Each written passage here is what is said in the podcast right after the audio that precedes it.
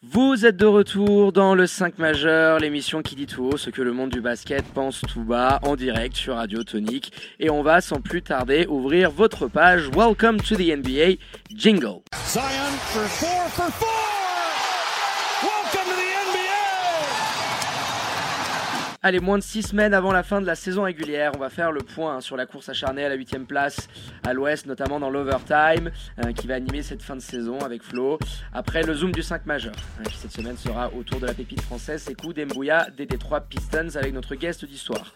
Alors fans des Pistons, euh, du Dooms, de la NCA ou tout simplement de NBA, n'hésitez pas à venir poser vos questions via nos réseaux sociaux pour débattre avec nous, hein, poser des questions à nos invités at le 5 majeur. Tout en lettres. Et pour débuter ce programme alléchant, place à votre toute nouvelle chronique qui va s'installer dans l'émission sur les semaines à venir. Allez, Serge Magneto.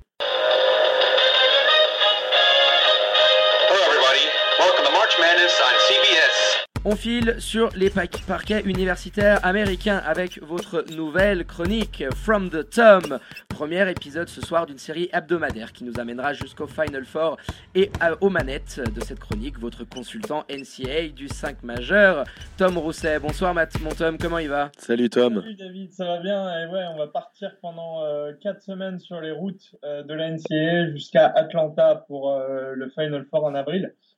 Donc on va, on va, on va tout expliquer. Hein, euh, comment marche la marche Madness, sans mauvais jeu de mots d'ailleurs. Euh, comment on se qualifie, comment on y arrive, pourquoi ça fait autant parler aux États-Unis. On va, on va tout, on va tout décortiquer avant de, avant de commencer les choses sérieuses, puisque le, le tournoi commencera le 19 mars.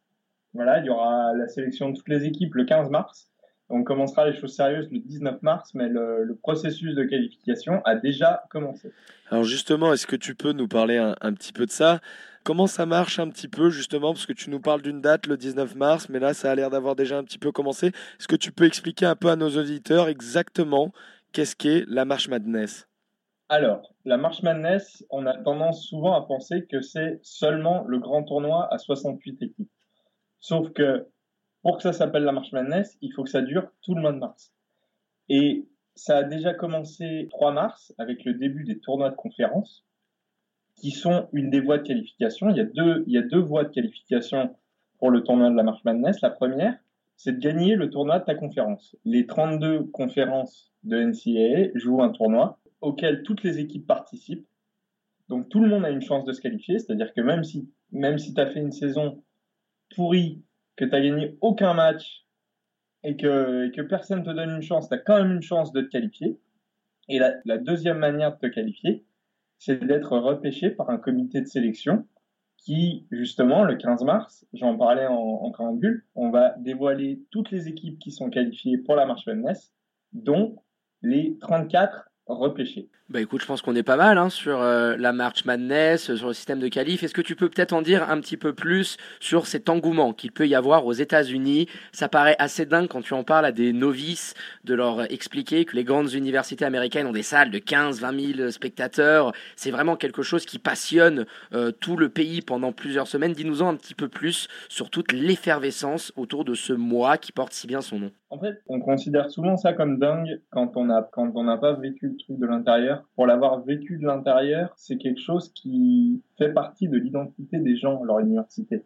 C'est-à-dire que tu vas dans une université parce que elle est rivale avec une autre ou parce que tes parents sont allés dans cette université-là ou parce que euh, ton grand-père est allé dans cette université-là. Donc c'est il y a du familial, il y a du il y a des rivalités, il y a un peu de il y a un peu de tout ça et c'est ce qui fait que les gens sont, euh, premièrement, très attachés à leur université, et deuxièmement, font très attention aux résultats de leur université pendant la March Madness. Pas, pas tellement pendant la saison régulière, mais pendant la March Madness. C'est là que tous les Américains vont se réveiller en se rappelant que euh, les enfants sont allés à telle université, que euh, grand-papy est allé à telle université, et on va, on va soutenir, on va soutenir les gamins de, de notre université fétiche.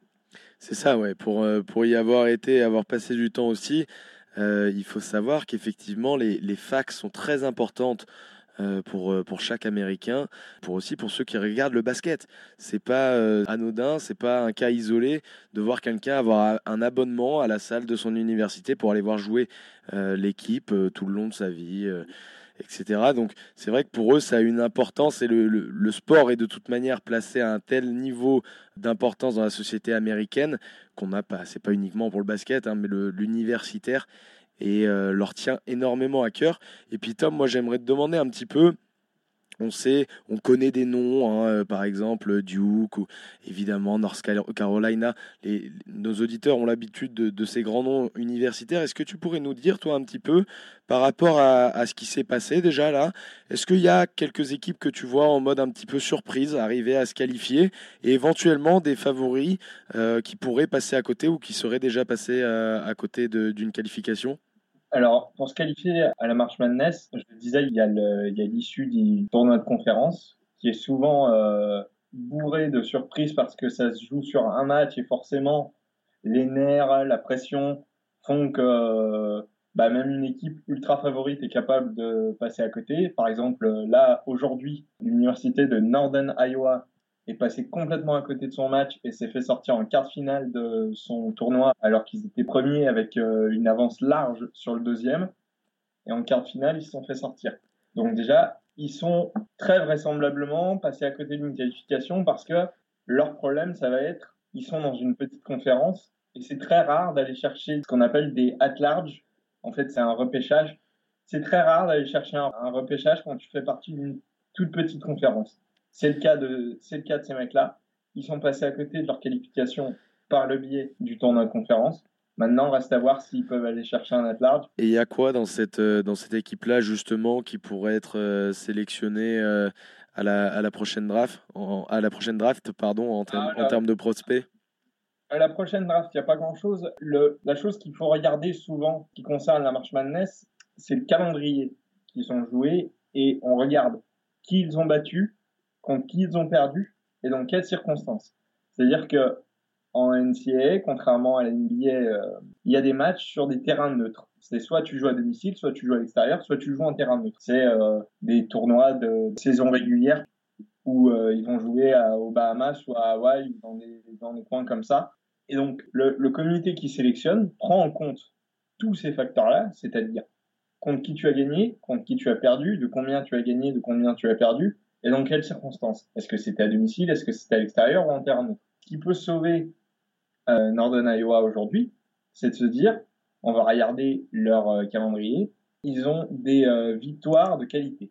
Par exemple, contre Colorado, qui était 20e, euh, 24e dans le pays au moment euh, de la victoire de Northern Iowa, donc c'est bien. Le, comité va vraiment regarder tout ça et essayer de euh, trouver 34 équipes qui soient repêchables. Puis euh, tiens, on- tu en parlais euh, très, euh, très rapidement dans, dans le préambule. hein, les premières finales de conf arrivent, arrivent demain. On connaîtra les, les premiers qualifiés. Est-ce que tu peux nous en dire un petit peu plus sur les affiches et puis un petit peu ton prono, qui tu vois éventuellement passer sur, sur ces rencontres-là? La première finale, ça va être la finale de la conférence Mountain West. C'est la conférence qui a vu éclore cette saison. L'une des, surprises de la saison, c'est euh, San Diego State, qui n'a pas perdu un match avant son 26e match, si je ne dis pas, ou son 27e match, si je ne dis pas de bêtises. Ils ont terminé la saison avec une seule défaite. C'est une très très bonne équipe. Donc ils seront certainement en finale de la Mountain West à part euh, si vraiment il y a une surprise, là ils jouent leur, demi-finale euh, cette nuit contre euh, contre Boise State, mais normalement il devrait pas y avoir de problème. Donc, sauf grosse surprise, on devrait retrouver San Diego State en tant que premier qualifié d'office à la March Madness. Maintenant, ça s'appelle pas March Madness pour rien. C'est-à-dire que on va avoir des surprises, surtout vu la saison qu'on vient d'avoir, où des très bonnes équipes sont capables de perdre dans des circonstances assez euh, étranges. Donc, on n'est pas au bout de nos surprises, on fait que commencer et on va bien rigoler. Et bah oui, voilà qui vient clôturer euh, cette première chronique From the Tom. Hein, donc rendez-vous semaine prochaine pour le deuxième euh, épisode avec un peu plus de matchs et puis on commencera petit à petit à rentrer dans cette March Madness qui va nous faire énormément saliver. Merci beaucoup, Tom. Merci Tom, à la semaine prochaine. Bonne semaine NCA à toi, porte-toi bien et à vendredi pro. Ciao ciao. À vendredi prochain. Salut. Et on passe maintenant au Zoom du 5 majeur cette semaine consacré au jeune Sekou Dembouya, le rookie Frenchie des Pistons. Et qui de mieux pour en parler et nous accompagner ce soir que Gabriel, créateur et gestionnaire du compte officiel du fan club de Sekou. Bonsoir Gabriel, comment vas-tu? Bonsoir, merci beaucoup de m'avoir invité. Salut Gabriel, eh ben, écoute, merci à, à toi d'avoir accepté notre invitation. On rappelle à tous nos auditeurs désireux d'être au parfum de l'actu de ces coups qu'ils peuvent te suivre euh, sur euh, tes différents comptes euh, réseaux sociaux, Twitter, Instagram notamment, at S underscore Dumbuya fans. Et puis on va rentrer dans le vif du sujet immédiatement. Pour expliquer rapidement à nos éditeurs, raconte-nous un petit peu euh, d'où te vient cet amour de, de ces coups que tu as déjà croisé, comment, ton chemin a croisé le sien justement, et, euh, et d'une certaine manière, comment tu as réussi à, à, entretenir une, relation intime, si je puis dire, avec coups d'Imbouya ah bah alors, tout a commencé il y a un an et demi quand il a signé à Limoges. Donc je suis Limougeau et puis je suis bénévole au Limoges CSP. Donc, euh, en fait, compte, euh, toute l'année, je faisais les matchs avec lui. Et euh, comme j'animais avec le community manager de l'époque une émission d'après-match, j'ai eu l'occasion de l'interviewer plusieurs fois. Et c'est comme ça que, au fur et à mesure, je me suis pris au jeu. Je suis vraiment tombé fan de, ce gamin, une vraie pépite. Et euh, ouais, l'envie de, créer ce compte et de parler de lui. Bah écoute, c'est tout à ton honneur. Une petite présentation, quand même, messieurs, s'impose pour présenter hein, la jeune pépite française, donc c'est Doumbouya, 19 ans, et qui, au final, rien ne laissait présager à ce petit bambin, naquis du côté de Conakry, en Guinée, à une grande carrière en NBA, jusqu'à ce certain jour où tout va changer. On est dans cet après-midi de septembre 2012. Un certain Benoît Burguet, entraîneur de l'équipe des Benjamins de Fleury-les-Aubrais, dans la banlieue d'Orléans, s'en allait récupérer les clés du gymnase hein, et aperçoit au détour de la piscine euh, municipale un grand dadais à côté de deux de ses joueurs de son équipe. Après avoir vérifié qu'il avait bel et bien l'âge indiqué par ses coups, il propose à sa mère de laisser le futur enfant prodige participer à un entraînement. Et c'est là le début du parcours éclair pour Sekou dans le basket tricolore. Car Sekou, c'est avant tout 1m84 en benjamin, capable de dunker à une main ou bien de scorer 40 points de la main gauche parce qu'il était blessé à l'autre. À vitesse grand V, il gravit tous les échelons du basket français plus vite que les autres. Surclassé dans toutes les catégories à Fleury, il rentre logiquement ensuite dans le jargon fédéral de l'INSEP qu'il quitte par la suite pour rejoindre Poitiers cassant des records de précocité en probé avec Poitiers. Il signe quelques mois plus tard au CSP Limoges à tout juste 17 ans avec la NBA en ligne de mire. Une saison après avoir écumé les parquets de Jeep Elite, il entend son nom prononcé à la 15e place par Adam Silver à la dernière draft, renjoignant la franchise mythique des Detroit Pistons. On va commencer par le commencement. En tant que beat fan du CSP, tu le disais, raconte-nous un petit peu l'intégration du jeune Sekou, tout juste sorti de Poitiers, dans ce club historique hein, de Pro A de Jeep Elite maintenant, on doit l'annoncer, et, et, qui signe à tout juste 17 ans. Absolument, bah, son intégration s'est passée très, très facilement. Déjà, il faut savoir que c'est un garçon très souriant, très ouvert, qui n'a jamais de problème pour discuter avec les gens. Au CSP, nous avions euh, Samardo Samuels qui a, loué, qui a eu de très bons contacts avec lui, qui en a d'ailleurs toujours, euh, toujours autant. Il a été rapidement pris sous l'aile de, de tous ses coéquipiers et puis il a tout de suite été adopté par le public ça, c'est sûr que ça a énormément aidé à, sa réussite. Et donc, euh, il n'y a jamais eu de problème avec euh, son intégration. Et quels sont un petit peu ses traits de caractère? Parce qu'on n'a pas encore eu réellement un, portrait euh, intime de sa part par l'équipe de NBA Extra, à moins que je l'ai raté? Et qu'est-ce que tu pourrais nous dire un petit peu sur lui? C'est quelqu'un qui a l'air plutôt réservé comme ça de, l'extérieur. Est-ce que toi, tu, le voyais comme ça du côté du CSP à l'époque? Bah, au, tout début, oui, oui, il était, réservé, mais on voit très rapidement que dans son groupe d'amis, dans ses proches, hein, qu'il qui connaît, et tout ça, qu'il est très à l'aise et toujours souriant, toujours euh, le, petit mot, enfin, quelqu'un de très agréable, souriant, et puis un, vrai gamin qui, est toujours à fond, toujours, euh, comment dire, avec son petit caractère, euh, avec sa mode, Enfin, quelqu'un de très, ouais, très il a abordable. Quand même une, une, belle personnalité alors. Il a quand même une Absolument. forte personnalité, pardon. Et puis, euh, est-ce que tu peux nous, nous, donner ton opinion à ce moment-là euh, sur le joueur? Et est-ce que toi, tu avais envisagé que Sekou Doumbouya puisse euh, arriver là où il est aujourd'hui en NBA au Detroit Pistons avec euh, les, les débuts qu'on lui connaît, euh, un, petit, un petit passage à vide maintenant, on en parlera plus tard, mais voilà, avec toutes les promesses qui sont un petit peu placées euh, en lui du côté euh, de la NBA pour, euh, pour nous Français, pour vous Français, pardon, car nous sommes Suisses. Et, et, et voilà, parce qu'il il vient un petit peu prendre le relais. Alors, il y a Rudy Gobert et Van Fournier, évidemment, mais dans cette jeunesse un peu qui se veut dorée, il vient prendre un petit peu le relais de Frank Nilikina qui n'avait pas donné satisfaction. Est-ce que toi, tu le voyais arriver jusque-là comme ça? Oh bah, au, au tout départ, quand on le signe au CSP, il est quand même promis à un top 3, de, top, top 3 à la draft.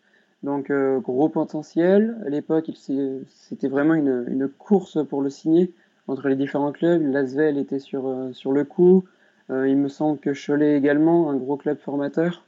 Donc, à l'époque, c'était vraiment un- une grosse pépite qu'on pensait qui, qui marcherait vraiment.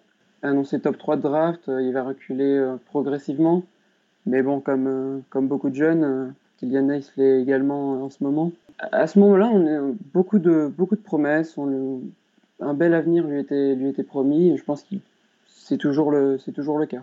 Ouais, et puis il y a eu ce fameux match euh, de mai 2019, son record en carrière en Jeep Elite, euh, c'était contre le Valois, 34 points, 37 dévals, 9 rebonds, enfin monstrueux, hein, 72% au shoot, 5 sur 7 depuis le, parking.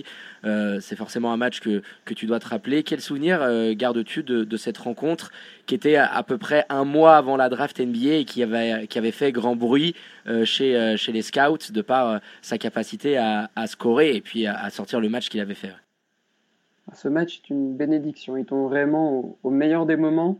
Il avait été blessé euh, au poignet euh, un mois avant, il me semble. Il venait de revenir. C'était des performances un peu, un peu moyennes, mais on sentait qu'il montait en pression, qu'il montait en régime. Et puis, euh, bah, ce match, vrai, vrai, comment dire, on était tous épatés. Il réussissait tout ce qu'il voulait ce soir-là et c'était, c'était vraiment incroyable. Tous les coéquipiers étaient avec lui. C'était, c'était vraiment super. Et puis, bah, il y, a, y a le timing aussi. Il fait ça un mois avant la draft. C'est pas bon anodin, je pense. Oui, exactement. C'était vraiment le, le moment parfait. À ce moment-là, il y avait les scouts qui, en- qui enchaînaient à Beaublanc. Et euh, oui, oui, ça, je pense que ça l'a beaucoup aidé pour être, euh, pour être drafté et puis pour avoir des, des, des camps avec les, les différentes équipes euh, allez, Ouais. juste avant la draft. Et puis juste après, donc il y a forcément euh, cette arrivée en NBA dont on a parlé, appelé à la 15e position par Adam Silver. Il rejoint les Détroits, euh, les, les Pistons de Détroit. Est-ce que euh, tu aurais préféré le voir ailleurs, peut-être dans une autre équipe? Est-ce que toi, quand tu le vois drafter Sekou Mbouya à la, à la 15e position, toi qui connais déjà son, son parcours et son niveau de jeu, tu te dis, euh, de par aussi le fait qu'il était annoncé plus haut euh, par le passé, tu te dis, putain, à 15e, c'est un petit peu loin. On se disait éventuellement euh, une rentrée dans le top 10. Comment tu l'avais vécu, toi, ce draft de Sekou? Eh ben, il y a eu une certaine déception parce que vraiment le soir même, tout, enfin les derniers, les dernières euh, mock drafts l'annonçaient septième ou dans ces eaux-là. C'était les Washington Wizards qui devaient en hériter. Et puis bah oui, le soir de la draft, son nom reculait. On attendait, on attendait à chaque pic. euh, on pensait que son nom allait sortir et puis euh, on arrive euh, à Détroit en 15e position. Donc sur le coup, on est un petit peu surpris un petit peu sonné parce que vraiment on pensait que c'était top 10 de draft, on pensait qu'il allait devenir le français le plus haut drafté. Mais avec, avec du recul, finalement, on se dit que c'est un très bon choix de se retrouver à Détroit. Avoir Dwayne Casey comme, comme coach pour le former, euh, une équipe en reconstruction où il n'y a pas forcément une pression importante. Au final, ça, tombe bien, bien comme il faut et avec du recul, euh, c'est vraiment une, bonne draft finalement. Bah justement, tu parlais de Dwayne Casey. On va maintenant passer au début euh, de ces coups un petit peu compliqués hein, du côté euh, de la NBA. Euh, le coach euh, passé par Toronto, un meilleur coach de la ligue, hein, justement, on se trompe pas, hein, sur sa dernière saison du côté de, de l'Ontario, qui ne trouvait pas forcément au niveau prêt pour la Grande Ligue, qui avait annoncé qu'il irait faire un petit tour du côté de la J-League. Ce qu'il est allé faire est plutôt bien. Raconte-nous justement, toi qui le suis assidûment, comment s'est passé le passage de ces coups avec l'équipe affiliée de J-League, hein, les Grandes Rapids Drive? Le passage a très bien commencé. Alors déjà, il a, raté pendant l'été les premiers matchs de préparation. Il était blessé, enfin, il n'était pas prêt encore physiquement euh, pour, euh, pour débuter. Donc euh, il a commencé par le, banc avec des matchs assez corrects, une dizaine de points en commençant du banc. Et puis dès, la, troisième, rencontre, il se retrouve titulaire. Alors même moi j'ai été surpris qu'il se retrouve aussitôt dans le 5 majeur. Mais ça l'a vraiment métamorphosé. Il a réussi à, imposer son jeu, à montrer ce qu'il savait faire. Et euh, je crois que ça a énormément plu à la fanbase de, des Pistons qui, le suit vraiment très, très, très, très assidûment. Ouais. Il y a eu, euh, il y a eu notamment ensuite, bon, tu nous as donné euh, tes impressions sur ses débuts officiels. Il y a eu évidemment ensuite l'explosion, la blessure de Blake Griffin qui n'y est pas étrangère avec des minutes accrues. Et puis ce baptême du feu en NBA titulaire face aux Clippers, puis face aux Lakers derrière. Le statement envoyé à la Ligue, le Thomas sur Tristan Thompson, qui, fait, euh, qui sert de magnifique photo fond d'écran à l'iPad de David. elle, cette photo, elle est assez incroyable. Cette installation dans, dans le 5 majeur euh, de Détroit à l'époque, où euh, avant d'avoir un, un, petit coup de mou, Sekou va quand même faire 2-3 performances de choix. En effet, oui. Euh, il se retrouve très rapidement dans le 5 majeur. Cette blessure, la, blessure de Blake Griffin a énormément aidé. C'était pas forcément prévu. Qu'il se retrouve aussi tôt dans le 5 majeur euh, de, de Détroit. Euh, juste avant, il faisait juste quelques petites apparitions, quelques minutes en fin de match. Rien de très impressionnant, même décevant de le voir jouer que, deux minutes en fin de match. Mais finalement, oui, cette blessure est arrivée au bon moment. Il était en forme à ce moment-là et ça lui a plutôt bien réussi puisqu'il enchaîne deux doubles-doubles pour ses deux premiers matchs, une performance qui n'avait pas été faite depuis euh, très longtemps. Et puis oui, bah, ce dunk sur Tristan Thompson, difficile de rêver mieux pour euh, se faire connaître en NBA et se faire un, vrai nom euh, parmi les, superstars. Ah ouais, c'était assez dingue. Hein. Il avait été relayé de, manière assez incroyable par, par tous les Frenchies de NBA. Je crois que c'était Evan qui lui avait dit voilà c'est cool c'est pas bien ça. Donc euh, c'était vraiment un, gros message envoyé euh, pour, pour, marquer ton territoire. Et puis derrière forcément il y a eu un petit coup de mou qui a suivi.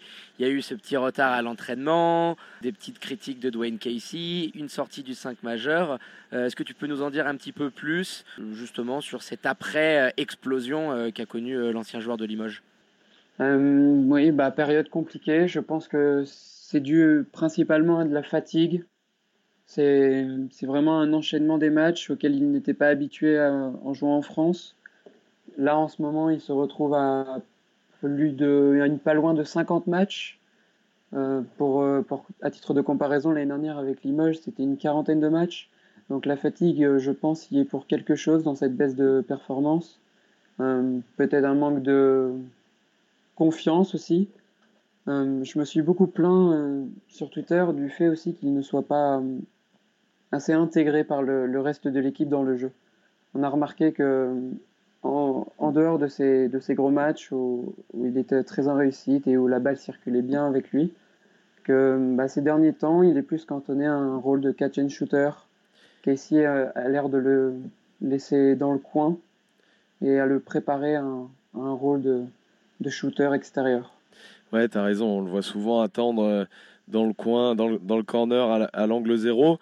Peut-être que ça vient aussi sanctionner quand même parce qu'il y a eu des matchs de ses coups où on l'avait vu un petit peu plus forcé, euh, prendre des shoots euh, qu'on l'aurait pas vu prendre habituellement en pleine confiance. Donc ça vient aussi peut-être répondre à ça. Et j'espère pour lui en tout cas que ce sera seulement épisodique. Justement, comment toi tu vois cette situation évoluer pour lui?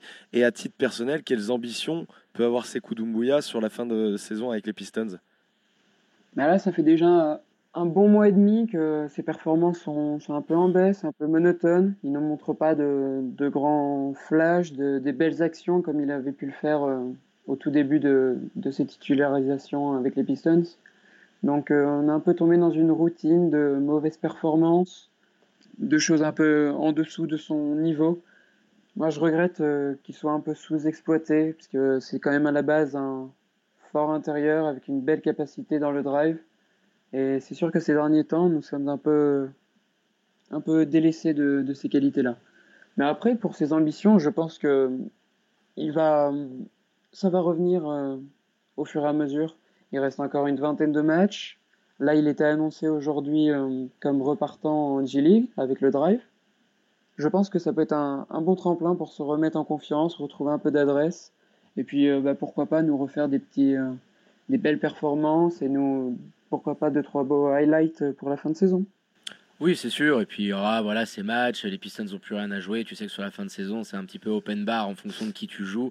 Donc, on n'est pas à l'abri. Ouais, J'aimerais bien avoir un petit sécou, euh, poser un match entre 20 et 30 pions euh, pour montrer un petit peu de quoi il est capable. Euh, S'il prend un petit peu la gonfle pour lui et que c'est un match où le coach lui dit vas-y, euh, essaie de prendre un peu plus de responsabilité, de monter des systèmes autour de ses coups. Donc, euh, ça sera la, la chose intéressante à voir euh, du côté des Pistons. Et puis on essaye peut-être de voir un peu plus loin. On est en 2020, c'est une année olympique. L'équipe de France est qualifiée. Euh, Qu'en est-il, toi, euh, de ton avis par rapport au JO, des chances de ses coups, de le voir? Alors est-ce que, étant donné que tu le suis beaucoup, tu es, proche de lui, tu peux nous donner éventuellement soit des news, so- soit ce que tu penses sur toutes les questions d'assurance NBA Est-ce que des trois seraient OK à le libérer pour les Jeux? Et les probabilités voilà, de le voir dans le groupe France, dis-nous-en un petit peu plus euh, sur ces JO à venir. Alors personnellement, je rêverais vraiment de le voir avec euh, Vincent Collet et toute l'équipe de France euh, au JO de Tokyo. Je pense qu'il pourra avoir un vrai rôle à jouer. Du moins pour les matchs de prépa, je pense qu'il est à peu près assuré d'être pris. Mais euh, il y a toujours la question de l'assurance NBA, comme tu l'as relevé. Et là-dessus, euh, pour l'instant, rien n'a filtré, mais je pense que ça va être assez négatif.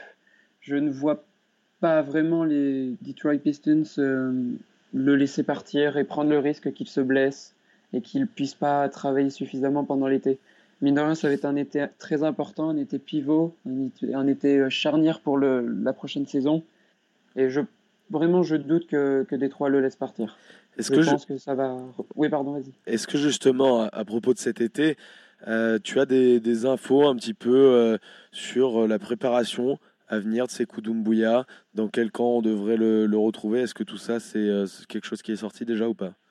Alors non, pour le moment, aucune information. La, saison va se, va se terminer et je pense que ce sera qu'à ce moment-là qu'on qu'on aura plus d'informations.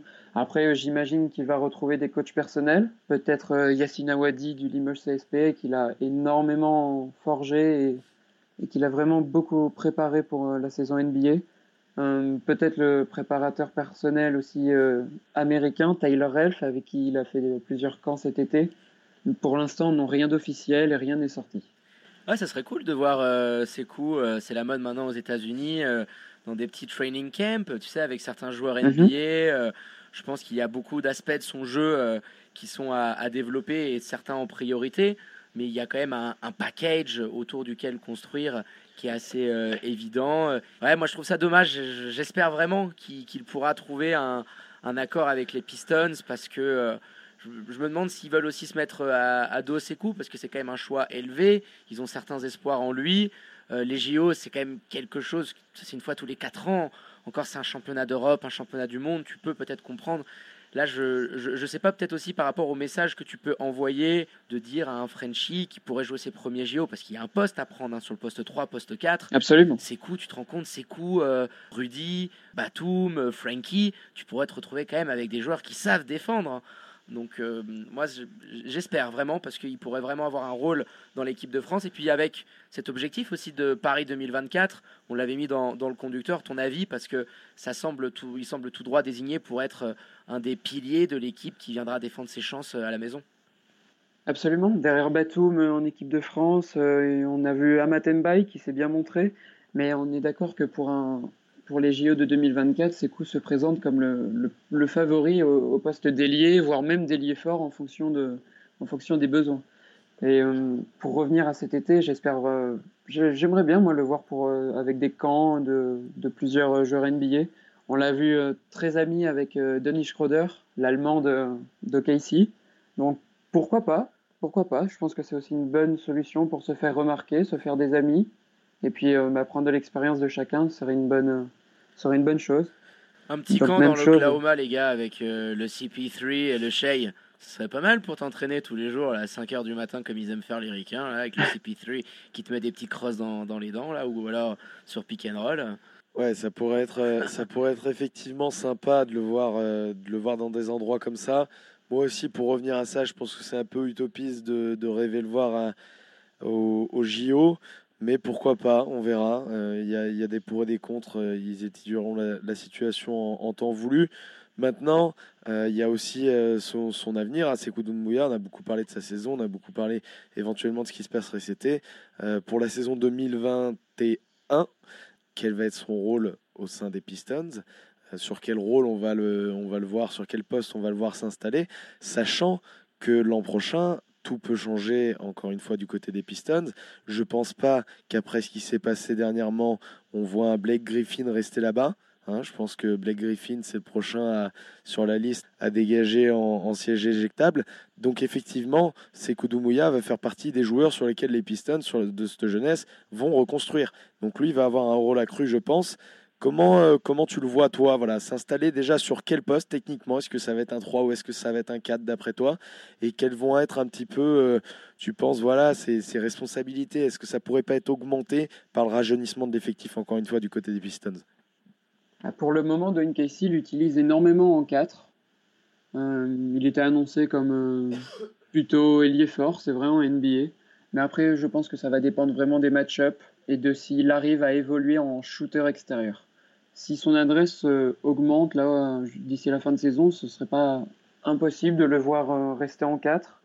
Un stretch fort qui écarte bien le jeu, je pense que Détroit peut en avoir besoin. Maintenant, il va falloir voir pour son rôle ce que va donner la reconstruction, ce que va donner cet été. Euh, Blake Griffin, en effet, semble euh, sur le départ, donc il reste plus qu'à voir ce, qui va, ce que Détroit va pouvoir obtenir avec son trade.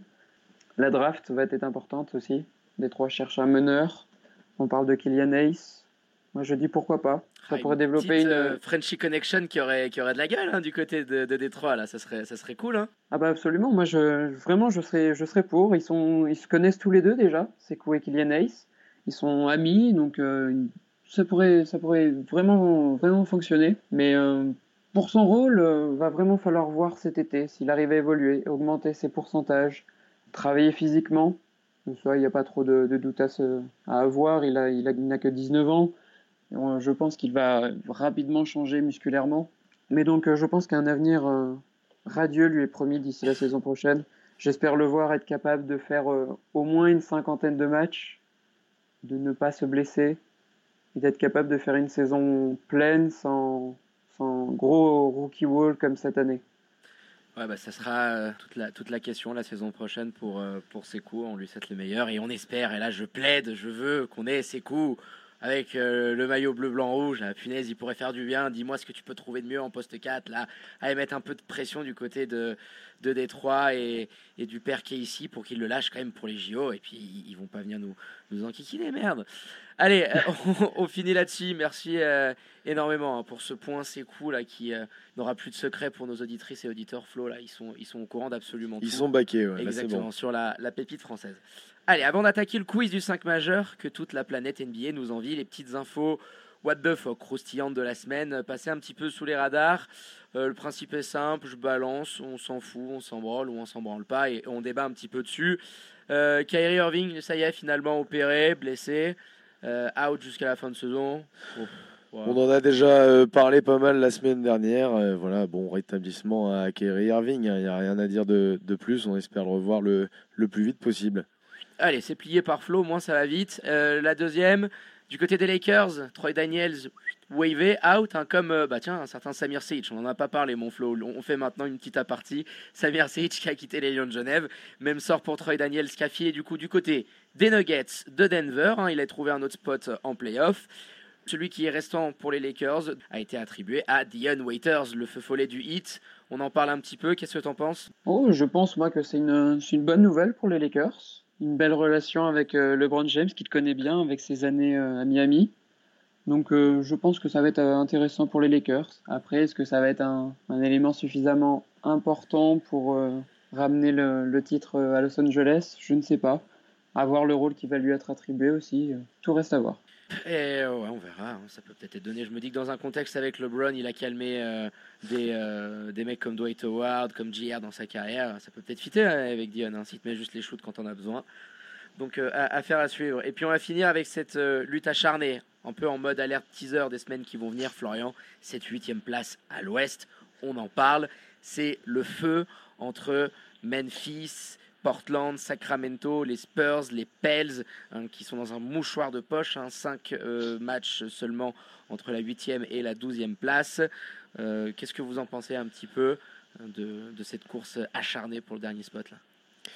Ben, je te laisse euh, commencer, Gabriel. Si tu veux. Alors pour moi, déjà, je pense que les Spurs sont un peu hors course. Enfin, vraiment, je ne les vois pas remonter, je ne les vois pas faire une série suffisamment longue pour euh, reprendre la place de Memphis, voire de Portland.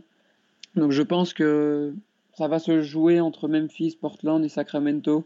New Orleans a pas mal de retard aussi. Ils sont à 5 matchs de, la huitième place. Est-ce que ça va être suffisant? Est-ce qu'il y aura suffisamment de matchs pour arriver à grappiller? Je ne sais pas. Peut-être que Zion arrivera à le faire.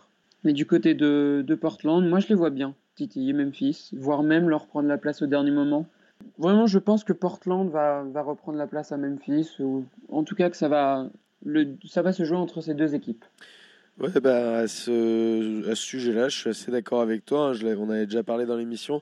Moi, Portland, je les vois bien revenir. Qui plus est, avec euh, CJ McCollum comme il est euh, actuellement, Chaleur et le retour Oh là de. Damian Lillard.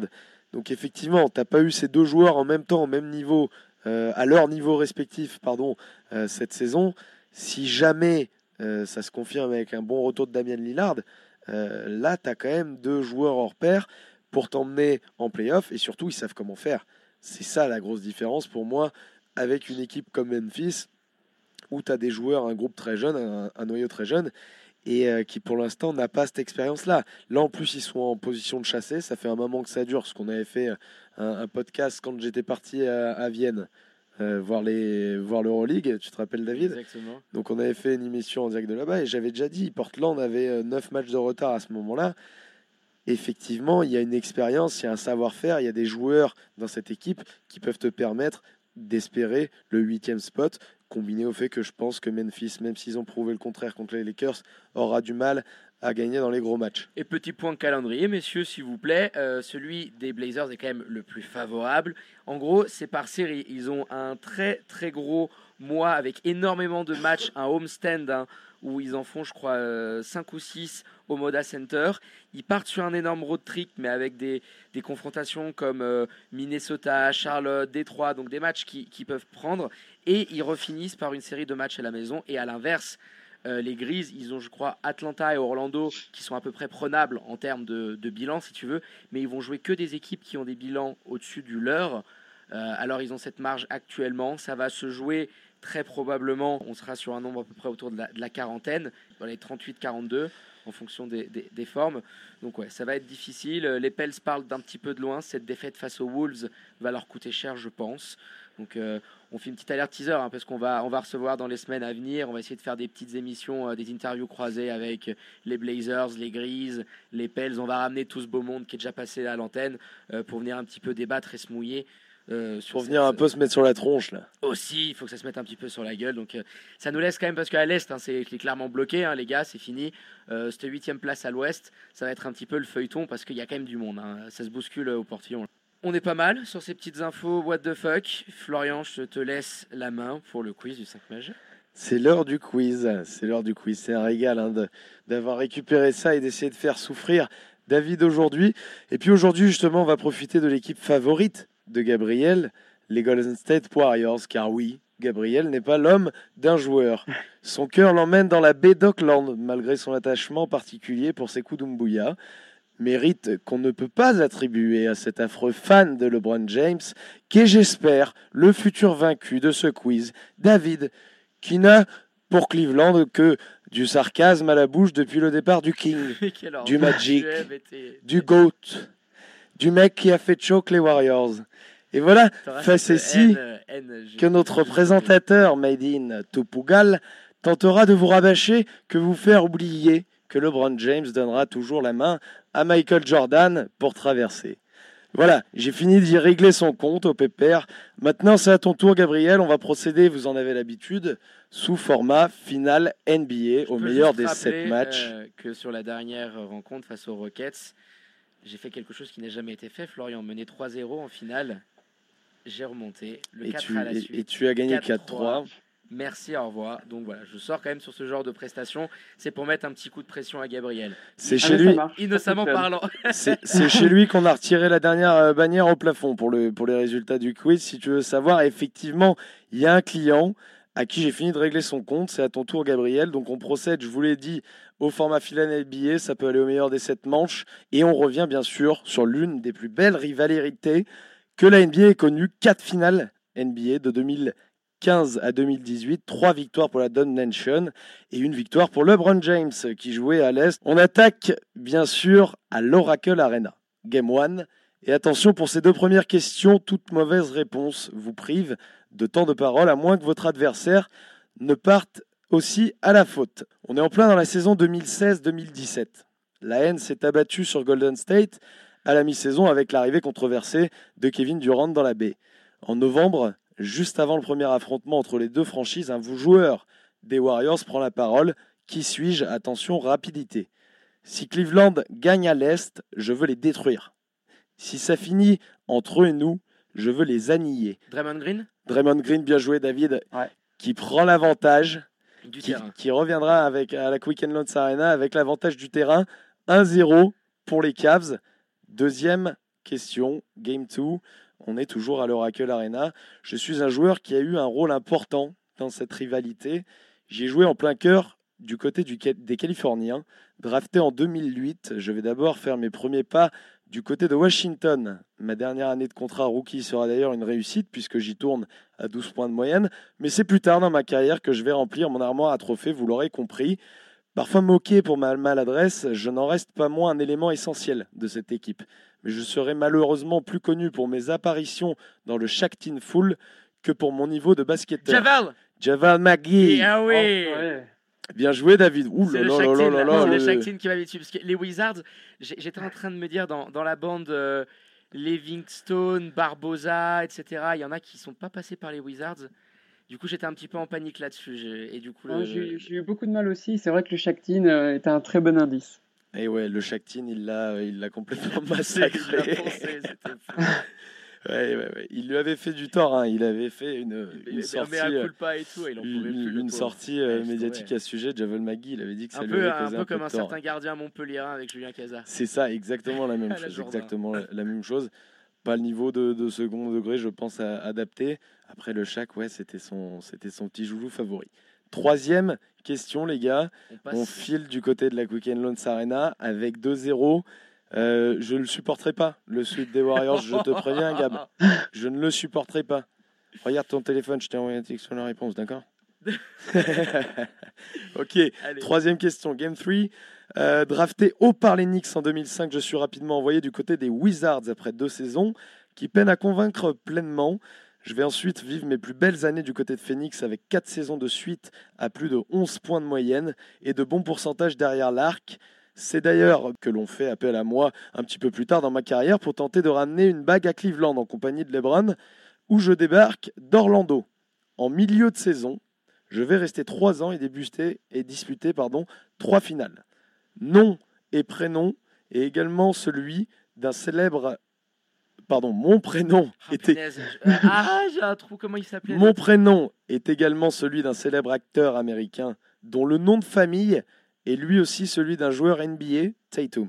Euh, Oh la charade Oh là Ah, euh, euh, ah, oh, putain. euh, oh putain, non mais oh là, je l'ai fait. euh, oh, l'autre qui de partout. Euh, euh, qui, mais il venait d'Orlando, mais oui.